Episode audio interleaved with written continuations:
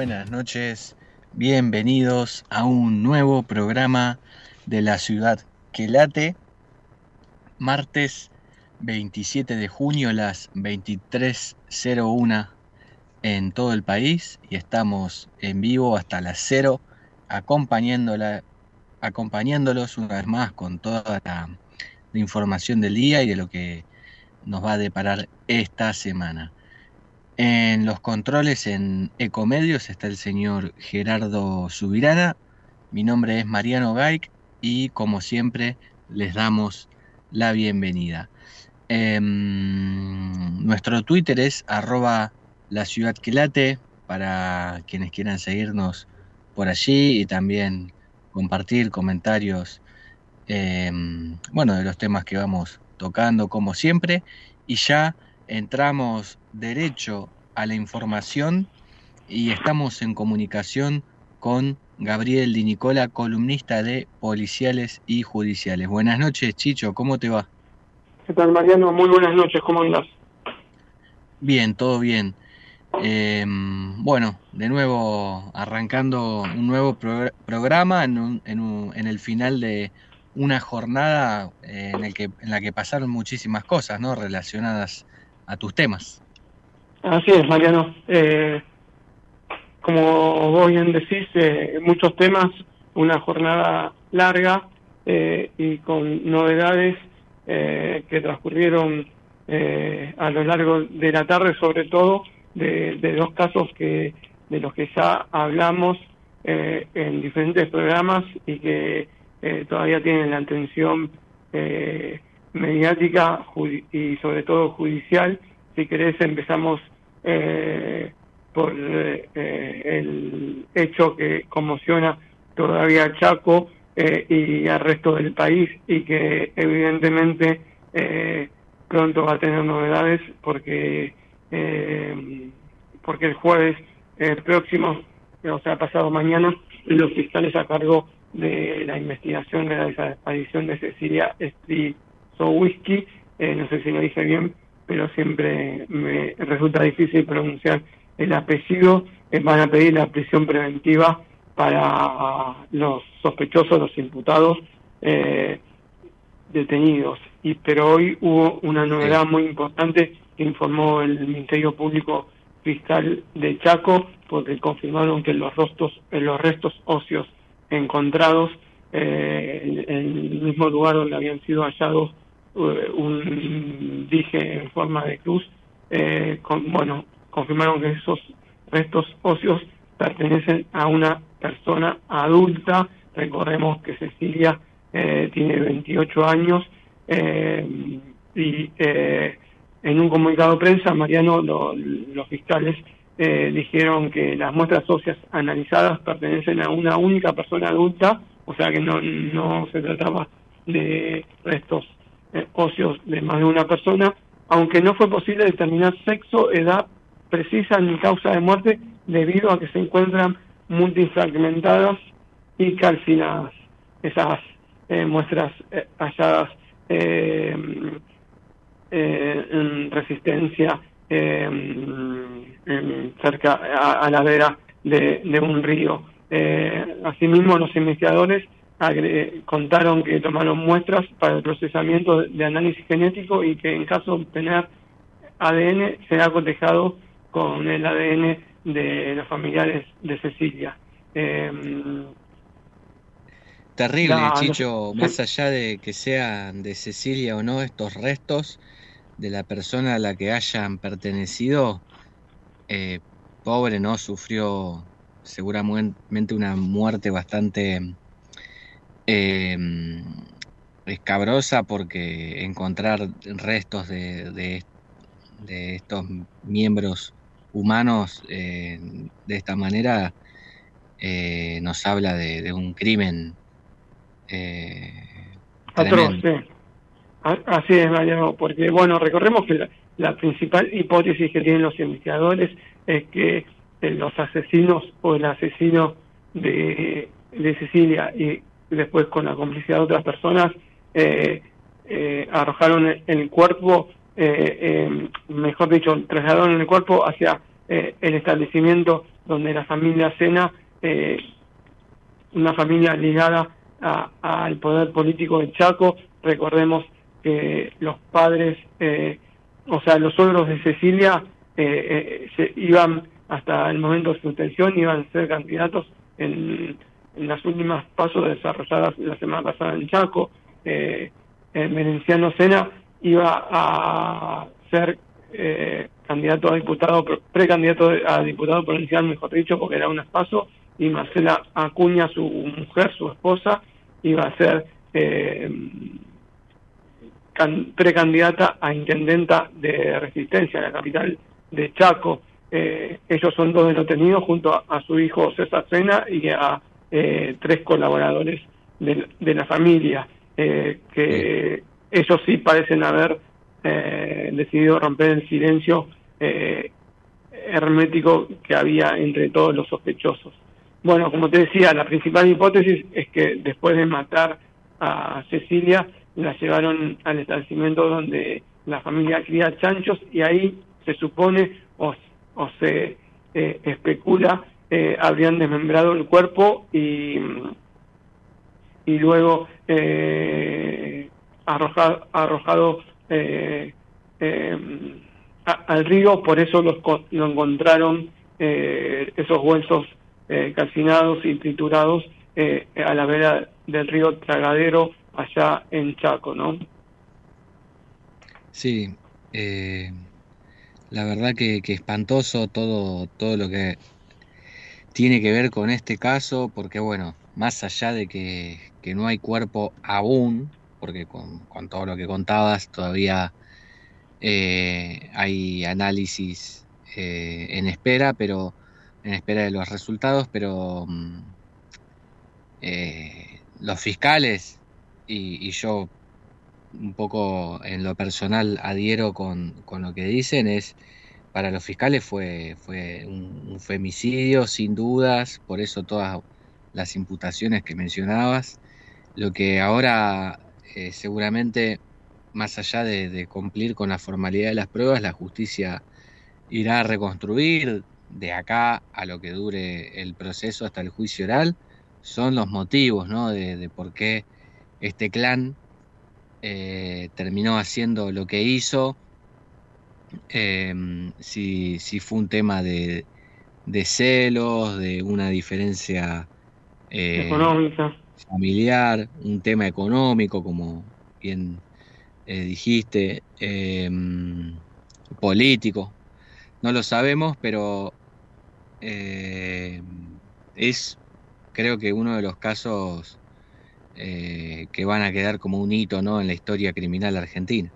Sí, Mariano, eh, es terrible lo, que dijo Juan Arregim, uno de los abogados que representa a la familia de Cecilia, eh, para, dimensionar lo que hicieron con, con la víctima, los sospechosos.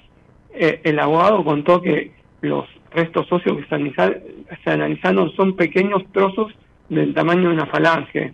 Eh, y habrían quedado así luego de haber sido incinerados durante largas horas en la chancería de Lucena. Es probable, dijo el abogado, que estos sean los únicos restos de Cecilia que encontremos, pero al menos es algo.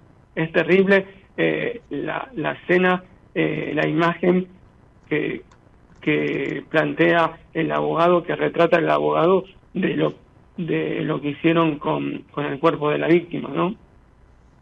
Sí, sí, bueno, y después estaba la declaración de Obregón, eh, que hablan de que levantaron em, que, César había llevado eh, esos restos hacia la orilla del río y los tiró, eh, que los levantaron de, una, de un horno em, con una pala, que él llevó las bolsas y César fue el que se encargó de llenarlas que él no se había dado cuenta que, que se trataba de una persona, pero sí alcanzó a ver pequeños, pequeños pedacitos de huesos. Eh, eso circuló hoy también em, y tiene que ver con la ampliación de, la indagatoria que hizo y que fue lo que llevó a los fiscales con, a los fiscales a, hacer ese rastrillaje por el río. E, exactamente, Mariano. Eh, como bien decías, tremendo. Hoy también se conoció eh, de una declaración eh, que hizo ayer la mujer de Obregón, ¿no? Cecilia González, que, que, dijo, vi un bulto muerto en una manta marrón y salí corriendo. eso lo dijo anoche al terminar su declaración indagatoria. dijo que lo vio en la casa eh, del matrimonio Sena Acuña el 2 de junio, que justamente es el día en que desapareció Cecilia, eh, así que todas las pruebas, todos los indicios, los testimonios, las pruebas, eh, ahondan la presunción de los fiscales de que a Cecilia la mataron en la casa de los Sena ese 2 de junio. así que veremos eh, el jueves seguramente cuando los fiscales pidan la prisión preventiva de los sospechosos, ahí eh, argumentarán y explicarán eh, la, hipótesis y eh, plasmarán en, en, el papel las pruebas que pudieron recoger hasta ahora, ¿no? Sí, sí, sí. Claramente los que no son el matrimonio y César Sena están buscando despegarse, mejorar su situación. Bueno, está, está este cambio de, imputaciones eh, que probablemente tengan si, si logran demostrar que, ellos no fueron los autores materiales, sino que eh, encubrieron el crimen. Claro. Que van a recibir eh. una pena igual en caso de demostrarse la hipótesis de la acusación, pero no es lo mismo ser partícipe secundario de un crimen que eh, encubridor. Exactamente, exactamente. veremos ahora, eh, uno especula, no sé, que Obregón, más allá de, de, lo que hizo, eh, aportó pruebas eh, suficientes para poder eh, encarar o por lo menos encontrar estos restos que hubo. Veremos si para los fiscales es una participación secundaria o, un encubrimiento, eh, pero bueno, como te decía, eso seguramente estará pasado mañana cuando se conozca los fundamentos del pedido de prisión preventiva para los sospechosos. Ok, Chicho, buenísimo. Eh, vamos a tener, sí, este caso da noticias a cada rato. Eh, el otro caso que también está eh, en portada todos estos días es el de Elegante, ¿no? Que hoy hubo novedades. Así es, Mariano, porque recordemos que Elian Valenzuela, popularmente conocido como Elegante, está preso del 6 de junio eh, por eh, privación ilegítima de la libertad y, amenazas. Bueno, hoy, en un fallo que se esperaba, para la mañana o mediodía, finalmente salió a la tarde, el juez de garantías del Departamento Judicial de Moreno, Gabriel Castro, concedió la escarcelación que había solicitado eh, la defensa de, Elegante, una escarcelación extraordinaria. Eh, sin embargo, eh, el cantante cumbia no saldrá de la cárcel hasta que la resolución quede firme. Además, en su resolución, el juez Castro le fijó lo que, no sé, en las películas conocemos como fianza y, acá en la Argentina decimos una caución real, bueno, le fijó una caución real de 20 millones de pesos. Y además la prohibición de acercamiento con eh, el, vecino que hizo la denuncia, que para la Fiscalía, eh, eh, para el fiscal Raúl Luis Alba, es la víctima de, este caso.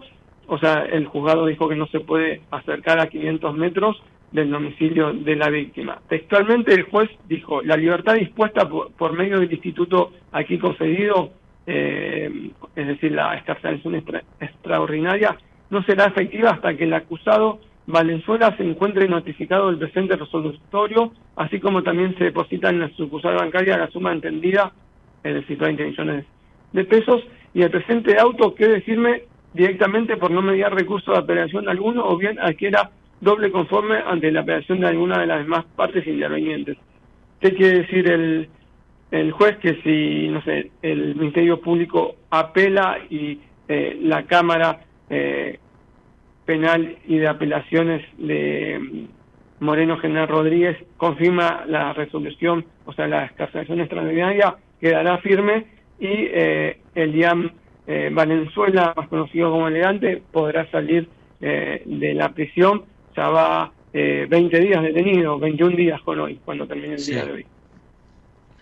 Y em, entonces, Chicho, ahora, ¿cuántos días más podría estar detenido?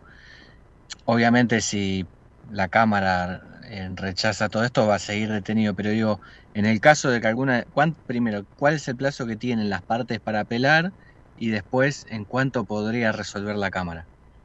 Si no me equivoco, tiene cinco días hábiles para apelar y después eh, la, la Cámara diez días, si mal no recuerdo, Mariano. También hay que ver si hay, si, si, se apela. Eh, eh, hoy no pude hablar después de este fallo con, con los investigadores para ver si iban a apelar o si, o si preferían eh, dar curso a la investigación, eh, continuar con, con, el expediente con Venezuela eh, escarcelado, así se avanza rápidamente y se llega a juicio oral y público. Veremos eh, cuáles son los próximos pasos del Ministerio Público Fiscal y de los abogados que representan eh, a las víctimas, sí. A, la víctima, en, a la que... en un en un canal de televisión vi al abogado de. Sí, Leonardo Sigal. Leonardo Sí, sí. Eh, dijo que va a recurrir la resolución del magistrado, o sea que eh, no va a estar firme todavía ante tu pregunta y tienes razón. Ahora recuerdo que eh, Leonardo Sigal, el abogado de la víctima, dijo que va a apelar porque para él existen los riesgos procesales, que es decir, o peligro fuga o entorpecimiento de la investigación eh, sobre todo explicó el letrado que eh, fuera de la cárcel Valenzuela podría eh, amenazar a los testigos eh, y de esta manera modificar las pruebas en su contra. Hay que ver lo que te decía, lo que el, paso que tome también el fiscal Raúl Villalba, que todavía no sabemos si, si va a pegar o no, pero bueno, si alguna de las partes, en este caso la, el particular damnificado a través del abogado Sigal adelantó que va a apelar, eh, como bien sabemos no, va a estar firme en la sentencia eh, o en la resolución del juez Castro, así que todavía habrá unos días más para esperar para saber si eh, Elegante sale de la cárcel o no, eh, así que habrá más capítulos en el programa para contar qué pasa con, con este músico popular. Bien, seguramente Chicho que así sea. Em, gracias como siempre por, por toda la información en, en, tu columna policial. Nos vamos a una tanda, pero te quedas, ¿no? Un poquito más. Nos quedamos, te espero para después de la tanda. En la ciudad podés hacer cualquier denuncia llamando al 911. Es más rápido, simple y no tenés que ir a la comisaría. Conoce todo en buenosaires.gov.ar barra seguridad. Brazos abiertos. Buenos Aires Ciudad. Capacitate de forma fácil y gratuita. Accede al Instituto Legislativo de Capacitación Permanente en legislatura.gov.ar. Legislatura porteña. Nos une la ciudad. ¿Qué es lo que hace a San Isidro distinto? ¿Será que vivimos haciendo obras que nos hacen vivir mejor? Como la nueva senda del hipódromo? ¿Será porque seguimos haciendo megaconstrucciones? Sí, porque seguir mirando hacia adelante hace todo distinto. San Isidro, municipio. En Vicente López la seguridad siempre fue una prioridad. 2.000 cámaras, más de 100 puntos seguros y patrullas para seguir recorriendo las calles las 24 horas. Porque cuando de seguridad se trata, no tenemos excusas. Trabajamos para mejorar ayer, hoy y siempre. Vivamos Vicente López. En Lanús presentamos el plan de obras de verano en más de 30 escuelas del municipio. En 7 años pusimos en valor 150 establecimientos educativos para garantizar que nuestros chicos aprendan de manera segura y confortable. Informate en lanús.gov.ar barra Lanús Construye Futuro. Lanús nos une.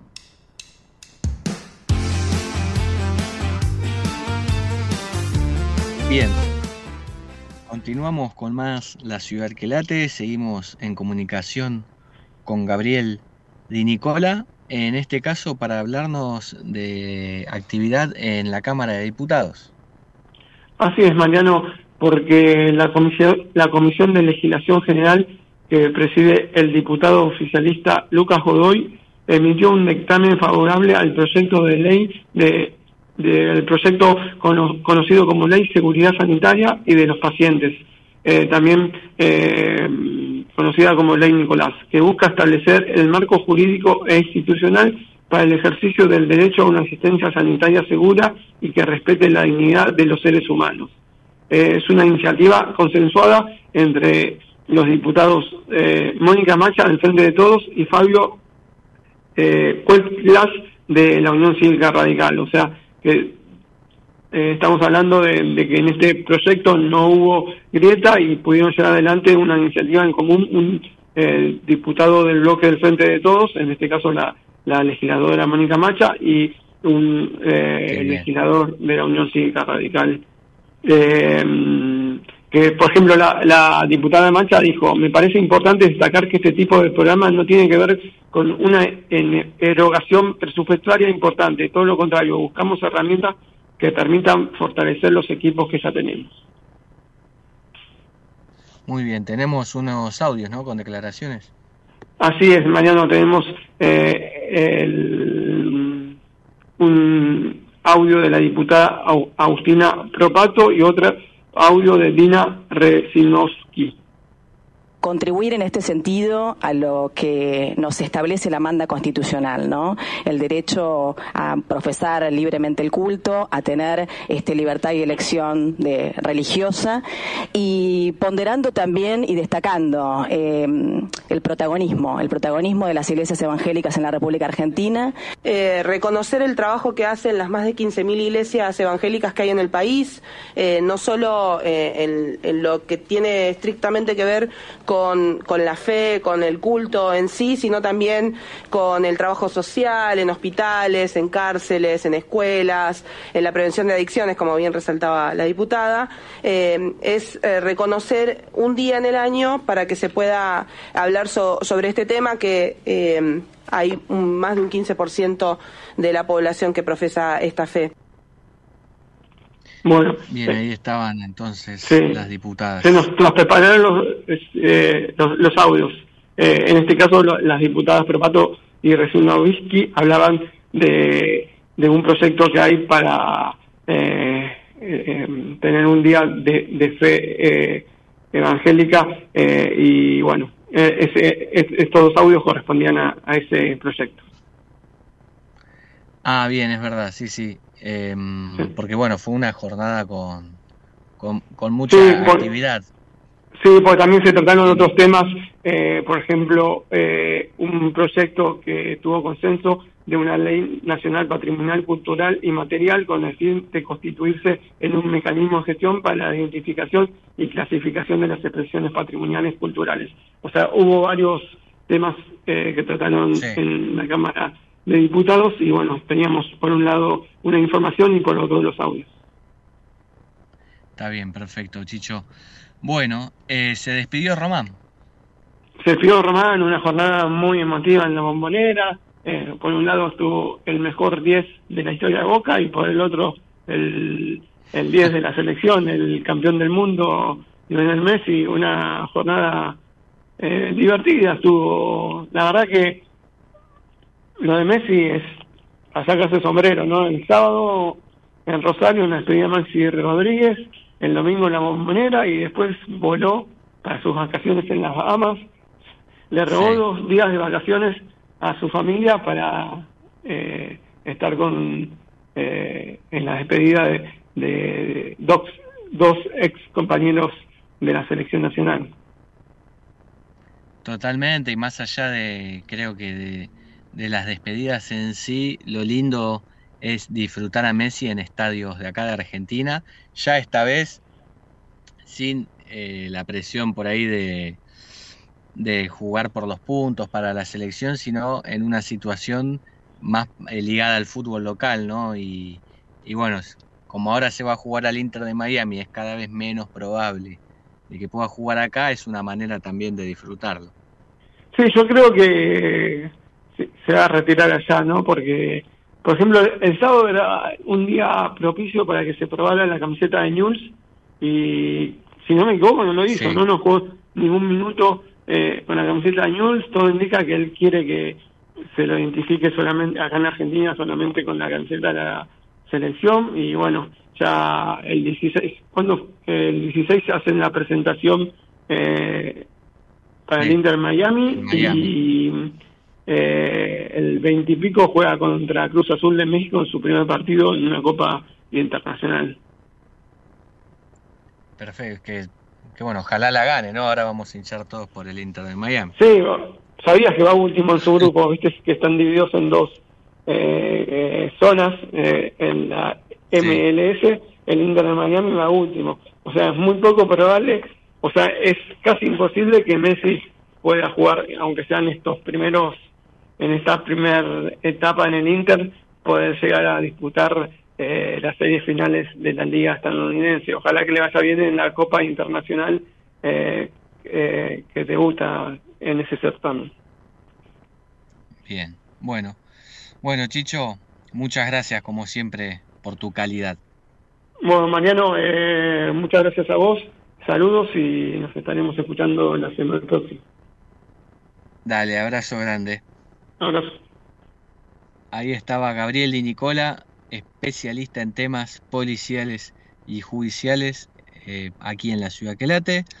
Em, seguimos con la información eh, en lo que tiene que ver con la política. El jefe de gobierno Horacio Rodríguez Larreta Em, hizo declaraciones en el marco de una recorrida por las obras de renovación de la pista del Autódromo Oscar Juan Galvez, aquí en la ciudad de Buenos Aires, y dijo, los argentinos necesitamos poner el foco en resolver em, problemas y no perder el tiempo en peleas y agresiones. Esto es lo que venimos haciendo en la ciudad y es la actitud que vamos a llevar a toda la Argentina bueno, obviamente en clave de campaña. Eh, recordemos que la reta, además de ser el jefe de gobierno, es el precandidato, junto con Patricia Bullrich, de Juntos por el Cambio para las elecciones PASO que se van a disputar en agosto, en lo que tiene que ver eh, con la elección a presidente. Eh, bueno, la reta señaló que la pasión argentina por el automovilismo merece un autódromo en mejores condiciones y que hace años que trabajan para que las instalaciones del Galvez estén a la altura de toda la gente que lo llena en cada carrera. Tenemos un audio para escuchar del jefe de gobierno, eh, lo escuchamos. Emblema del automovilismo en la ciudad de Buenos Aires, que es el Galvez, un ícono para el país, no solamente para la ciudad.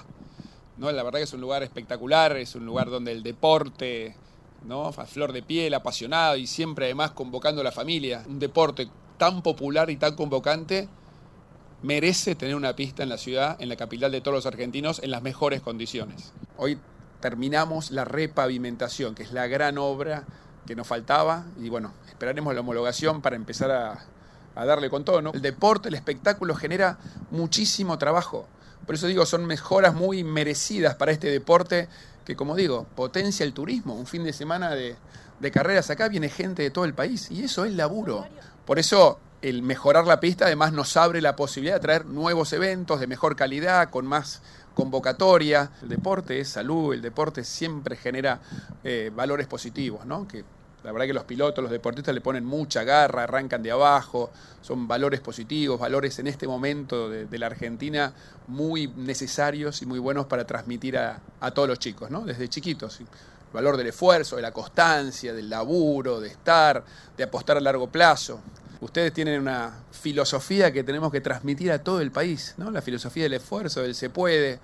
¿no? Ustedes entienden que para ganar no sirve criticar, cuestionar, pelearse, sino laburar.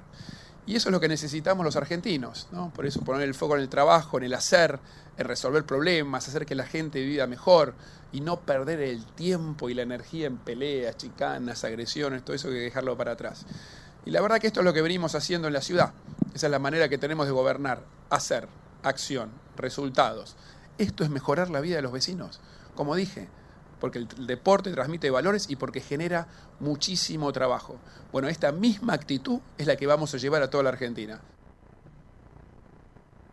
Bien, ahí estaban las palabras del jefe de gobierno en la recorrida por las obras del autódromo, que bueno, la idea de la ciudad es recuperarlo para que pueda eh, recibir competencias eh, de automovilismo internacional. Ojalá que así sea. Siempre tenemos el recuerdo, los argentinos, de cuando la Fórmula 1 pasó por aquí en los 90. Parece muy lejos ahora, pero bueno, una manera de empezar acercarnos un poquitito es por lo menos teniendo un autódromo en condiciones. Las 23.32 nos vamos a una tanda y ya regresamos con más La Ciudad que la somos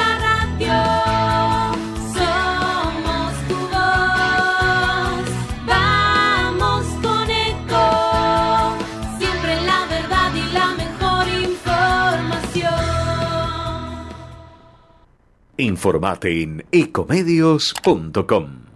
Seguinos en Facebook Ecomedios Live. En Vicente López, la seguridad siempre fue una prioridad. 2.000 cámaras, más de 100 puntos seguros y patrullas para seguir recorriendo las calles las 24 horas. Porque cuando de seguridad se trata, no tenemos excusas. Trabajamos para mejorar, ayer, hoy y siempre. Vivamos Vicente López. En Lanús presentamos el plan de obras de verano en más de 30 escuelas del municipio. En 7 años pusimos en valor 150 establecimientos educativos para garantizar que nuestros chicos aprendan de manera segura y confortable. Informate en lanus.gov.ar barra Lanús Construye Futuro. Lanús nos une.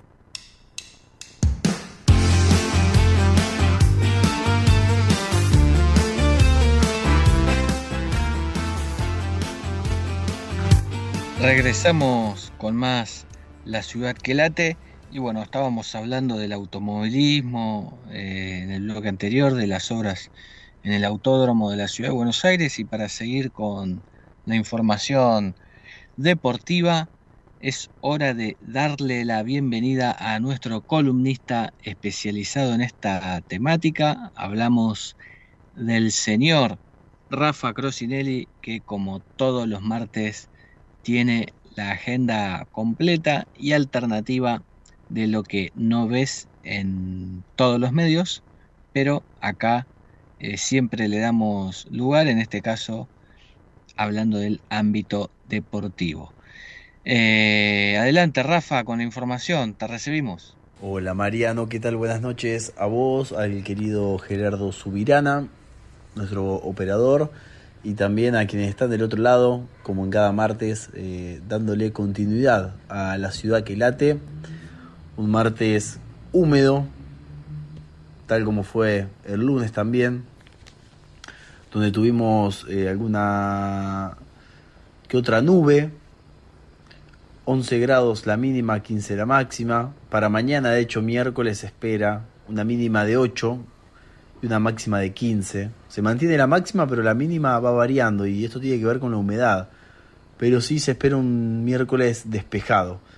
Eh, en ese sentido, han ido variando los días, acostado y sobre todo, Mariano, y hacemos un pequeño comentario al contexto político donde lo que es Irigoyen 250 se encuentra situada por periodistas, por medios, eh, muy expectantes con lo que fue la última noticia de la candidatura a presidente de Sergio Massa.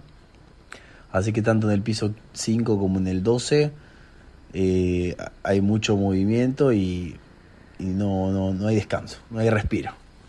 A partir de ahora no habrá respiro, pero siempre firmes junto a la ciudad que late. Y en ese sentido, retomando un poco lo que hablamos de manera acotada la última vez, eh, y dejando de lado el bar, quizás por un momento que de hecho ya causa risa, ¿no? La, la situación que se generó en el partido entre Rosario Central y Colón, donde por unos minutos se jugó sin bar. El árbitro llamó a ambos capitanes, se pusieron de acuerdo y dijeron, no están dadas las condiciones para la tecnología, seguimos como antes. y jugaron por un rato sin, bar. Está bien que no hubo ninguna situación compleja donde se lo requiriera, pero toda una novedad para este fútbol 2023 donde poco profesional, la verdad, la resolución, querían darle continuidad al partido, pero eh, a qué costo, ¿no? Porque qué hubiera pasado si se registraba alguna situación compleja. Bueno, eh, dicho partido fue el de, como dije, Central y Colón, que terminó igualado en uno. Eh, y por otro lado, lo que es noticia, además del paso, del polémico paso, y ahora vamos al porqué polémico, de Sebastián Méndez a, Vélez, a la- al equipo del querido acá operador y compañía. Polémico por la forma en que se da. Una unión que viene levantando cabeza, sumando puntos, encontrando una identidad y de repente su entrenador eh, protagonista en este sentido de, la mejora del equipo de Santa Fe renuncia, abandona el cargo y se va a otro equipo que también pelea el descenso como es Vélez. Entonces lo tildaron de, poco profesional al gallego, donde puede caber dicho mote, no, no voy a entrar, pero también una realidad es que cuando los técnicos no funcionan, se los despide. Y en este caso se le está cayendo a él porque decidió ponderar un interés propio, una decisión personal. Y se le cae porque no, no cumplió su contrato, porque abandona eh, un barco en medio de, del río. Y, sinceramente ambas posturas son válidas. Eh, también se le cayó a Vélez, se lo, se lo culpó, se lo enjuició por llamar a un técnico que, que estaba ejerciendo su labor. Pero la realidad es esa, de que el domingo, tras el partido, Gallego Méndez renunció a su cargo en Unión y continúa ahora en Vélez Arfiel. Y lo que está bueno abordar en este sentido, Mariano, es el tema de los descensos. Donde, como dijimos el pasado martes, se anula uno de los dos descensos, uno de los tres descensos, perdón, y solamente habrá un descenso por promedios y un descenso por la tabla acumulada. De esta forma, descenderían tan solo dos equipos y no tres, como estaba estipulado que serían dos por promedio y uno por tabla acumulada inicialmente. De esta forma, quien estaría descendiendo hoy sería Arsenal de Sarandí, que ya eh, es un condenado, podríamos decir, y, y acá se da lo paradójico, el perdedor de un partido de desempate que se produciría si terminara hoy el torneo. Y el partido sería jugado entre Vélez y Banfield. Dos equipos que tienen una historia muy importante, pero que no parecen eh, dar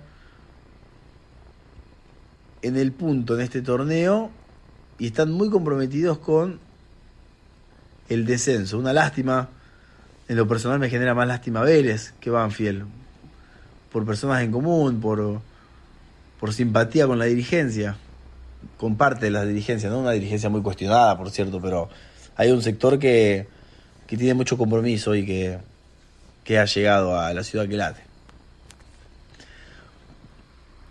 Y quienes estarían salvando serían Platense, Instituto y Sarmiento, que eran los equipos más comprometidos de alguna forma. Pasando en limpio y adelantándome a la fecha 22, Mariano, Vélez jugaría con Arsenal en Liniers, un muy interesante partido. Luego, Banfield recibiría a Argentinos Juniors en el Florencio Sola, partido complejo. Y Sarmiento visitaría a Boca, otro partido complejo, mientras que se jugaría el clásico cordobés entre Instituto y Belgrano. Un partidazo el domingo a las 7 y media de la tarde. El domingo se empieza a las 7, con la previa del clásico cordobés entre Instituto Belgrano y luego se continúa en la bombonera entre Boca y Sarmiento. Hay que ver qué depara. Quedan seis fechas 18 puntos en juego y la punta también está muy redimida entre River con 50 y Talleres con 40, que está lejos, pero todavía hay mucho en juego. Así que hay que ver qué depara eh, en el desenlace de la liga profesional. Por un programa, eh, lo que es eh, el tema VAR dejó de ser prioridad, si bien tuvimos una mención, y pasó a ser el tema de los promedios que generó polémicas, hizo ruido, se lo cuestionó, porque no se puede reducir la cantidad de participantes, porque no tiene seriedad, ya que esta decisión se tomó sobre la marcha, pero que ya es oficial y una verdadera pena que no se salga a aclarar por qué tal decisión y se permitan distintas interpretaciones libradas al azar, a las opiniones, a las posturas. Por último, vale decir eh, cuenta regresiva para el Mundial del Fútbol Femenino. Quedan poco más de 20 días para que las chicas eh, tengan su debut internacional en Oceanía, en Nueva Zelanda. Jugaron un amistoso eh, el fin de semana ante la sub-17 del fútbol masculino, el seleccionado masculino de, de fútbol. Y se están preparando en Ezeiza para representar a la Argentina, para representarnos en busca de un nuevo título. Ojalá que el envío de la escaloneta sirva para que las chicas también puedan tener una gran performance en Nueva Zelanda, que así se lo espera. ¿eh? Hay mucha expectativa por el torneo de las chicas. Cuenta regresiva en marcha. Mariano, a cuidarse que se viene el frío, baja la temperatura. Lo mismo Subiranita. Fuerte abrazo y nos reencontramos el próximo martes. Chao. Bien, Rafa, muchísimas gracias como siempre por la información y para completar lo que tiene que ver con el fútbol por la Copa Libertadores, River Plate se impuso esta noche a The Strongest por 2 a 0 y cumplió con el objetivo de la clasificación a los octavos de final. Rodrigo Aliendo- Aliendro y Miguel Borja, uno en cada etapa, le dieron el triunfo al millonario en el Monumental para terminar segundo en el grupo D que lideró Fluminense tras un empate 1 a 1 con Sporting Cristal. Los peruanos terminaron tercero y se aseguraron disputar la Copa Sudamericana, así que bueno, eh, otra vez eh, el River va a estar en la fase definitoria de un certamen internacional, el más importante que tenemos en nuestro continente, que es la Copa Libertadores. Mañana van a jugar Racing y eh, Ñublense a las 21.30 en el cilindro de Avellaneda. Eh, Racing se está jugando eh, clasificar en el primer puesto de su grupo eh, contra este equipo de Chile que eh, creo que ya está eliminado porque el segundo en el grupo es Flamengo. Veremos si, si le queda alguna chance, pero si Racing gana mañana se asegura clasificar primero y no va a tener en plan, no va a tener grandes chances de tener un rival difícil en los octavos de final, pero bueno, en los segundos ya vimos que en este caso en el grupo D es River, con lo cual siempre puede haber un, un segundo que sea más peligroso que un primero. Bien, las 23:45 nos vamos a una breve tanda y ya regresamos. Ah, no, perdón, perdón. Tenemos un tema musical para escuchar primero. Eh, vamos a escuchar un poquito de música y después tanda. Ya regresamos.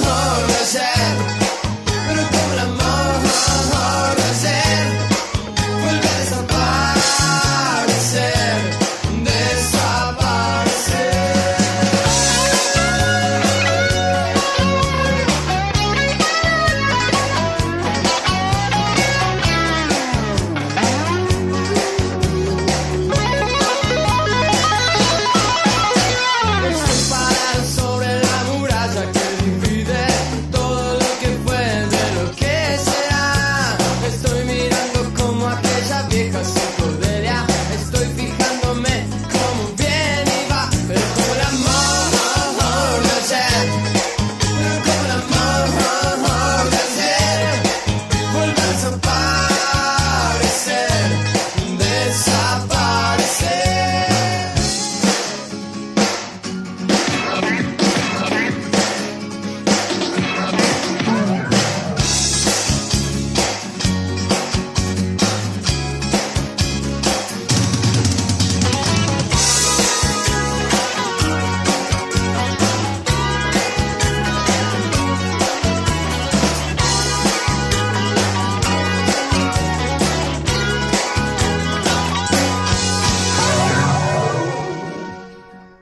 Ciudad podés hacer cualquier denuncia llamando al 911. Es más rápido, simple y no tenés que ir a la comisaría. Conoce todo en buenosaires.gov.ar barra seguridad. Brazos abiertos. Buenos Aires Ciudad. Capacitate de forma fácil y gratuita. Accede al Instituto Legislativo de Capacitación Permanente en legislatura.gov.ar. Legislatura porteña. Nos une la ciudad. ¿Qué es lo que hace a San Isidro distinto? ¿Será que vivimos haciendo obras que nos hacen vivir mejor, como la nueva senda del hipódromo? ¿Será porque seguimos haciendo megaconstrucciones? Sí, porque seguir mirando hacia adelante hace todo distinto. San Isidro, municipio. Hey, vos, ¿sabías que ya podés estudiar una carrera universitaria en Ituzaingó? Abrimos las puertas del Centro Regional Universitario, la primera casa de estudios superiores ubicada en Ituzaingó Sur, que garantiza el derecho a la educación universitaria, pública, gratuita y de calidad. Para que la facu no te quede tan lejos y el título esté cada vez más cerca. Gobierno Municipal de Ituzaingó. En Lanús presentamos el plan de obras de verano en más de 30 escuelas del municipio. En 7 años pusimos en valor 150 establecimientos educativos para garantizar que nuestros chicos aprendan de manera segura y confortable. Informate en lanús.gov.ar barra Lanús Construye Futuro. Lanús nos une.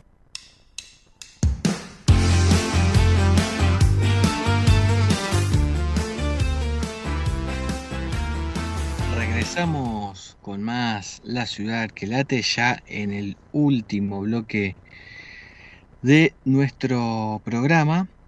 Eh, y vamos a darle como siempre espacio a el señor Mariano García y sus anécdotas de bolsillo.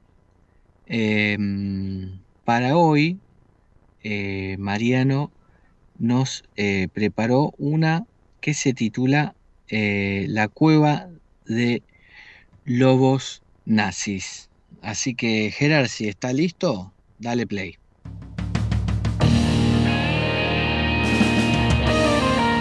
La sombra de Hitler en Mar del Plata. El 10 de julio de 1945 habían pasado dos meses de la rendición nazi y los cañones de la Segunda Guerra Mundial comenzaban a enfriarse, pero los ecos de esos disparos llegaban a nuestras costas con la aparición del submarino alemán U-530. Era uno de los llamados lobos grises que emboscaban a los barcos aliados en el Atlántico Norte y que escapó hacia los mares del sur. Después de recorrer miles de kilómetros con el combustible casi agotado, sin comida ni agua, el comandante le informó a la base naval de Mar del Plata que quería rendirse pacíficamente. Imagínate lo que pasó. El mundo empezó a hablar del tema y así se abrió la puerta a un sinfín de especulaciones. La más temida, Adolf Hitler estaba con vida y viajó de incógnito a nuestro país. Un mes después, apareció otro submarino y las versiones sobre la fuga de los jerarcas nazis hacia Sudamérica crecieron. Investigaciones oficiales llegaron a la conclusión de que fueron hechos aislados. Sin embargo, otros no creen lo mismo. Los lobos grises finalmente terminaron en los Estados Unidos donde los desmantelaron, al igual que la tripulación. Así fue que durante el ocaso de la Segunda Guerra Mundial, Mar del Plata fue cueva de lobos.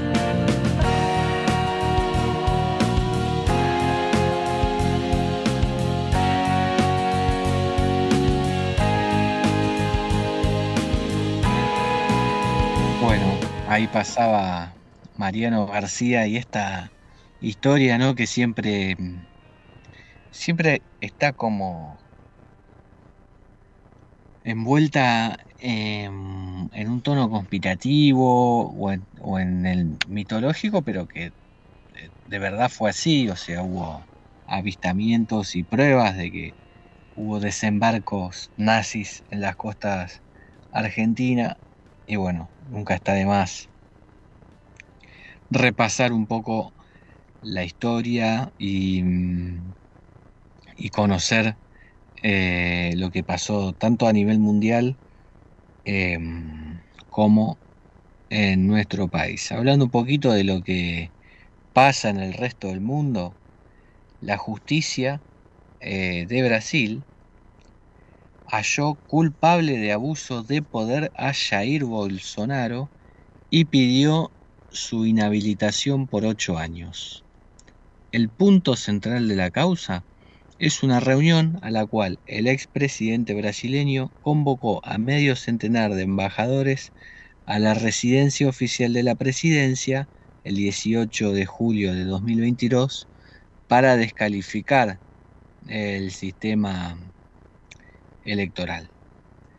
Em, bueno, el juez del Tribunal Electoral, Benito González, dio por comprobado que el expresidente de Brasil usó su entonces posición de jefe de Estado para degradar el ambiente electoral, insistar un estado de paranoia colectiva y fabricar teorías de la conspiración con informaciones falsas y mentiras atroces.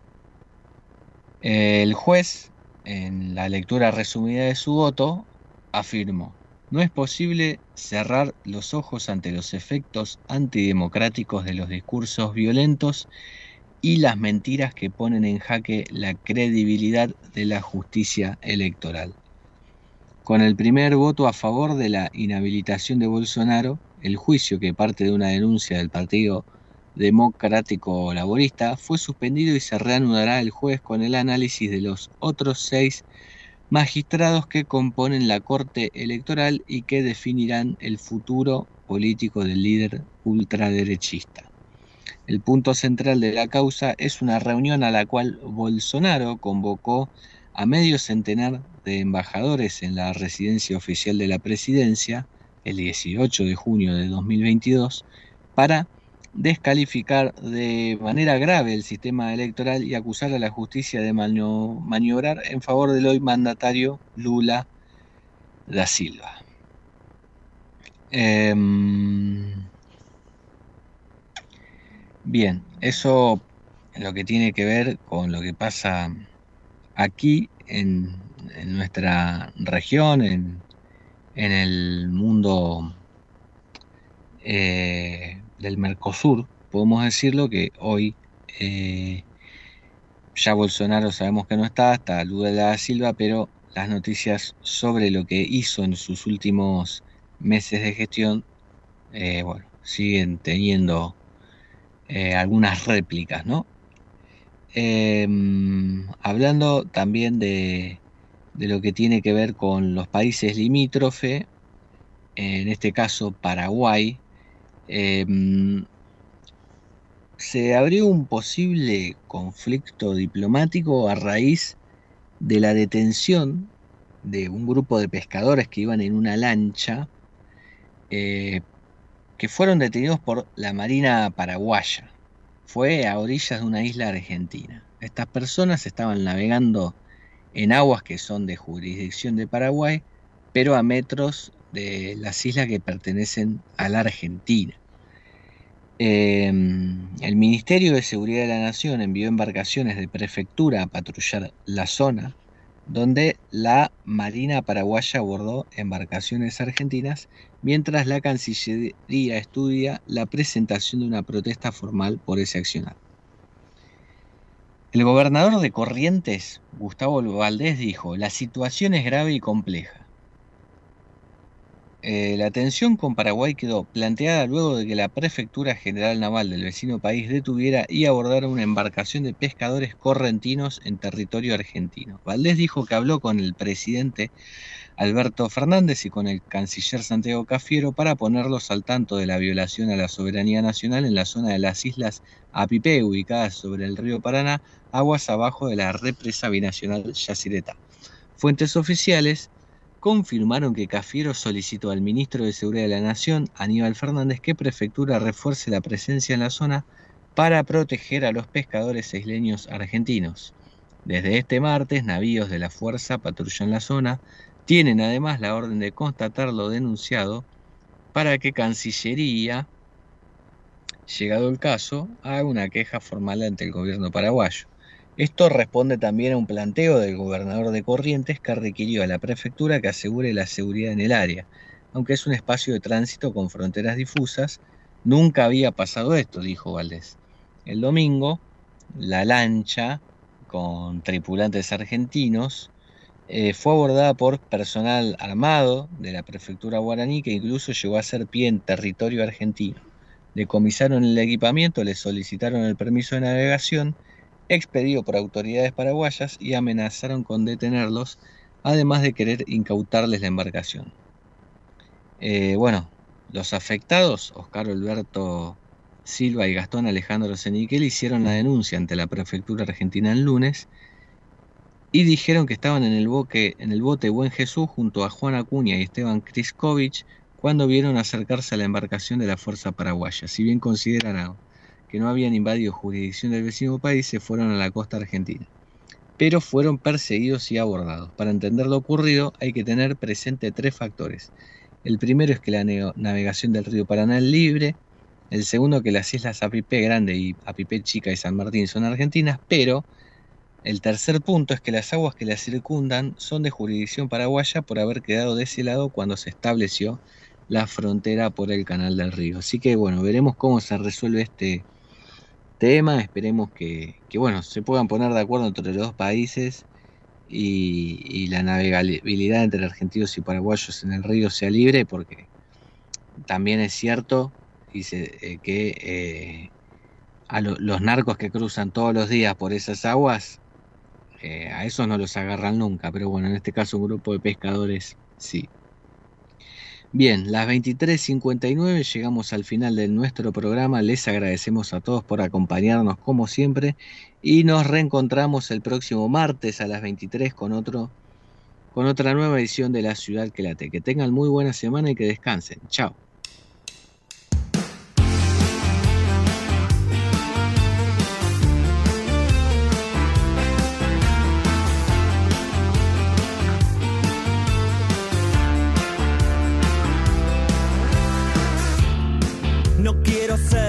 Fotito, tampoco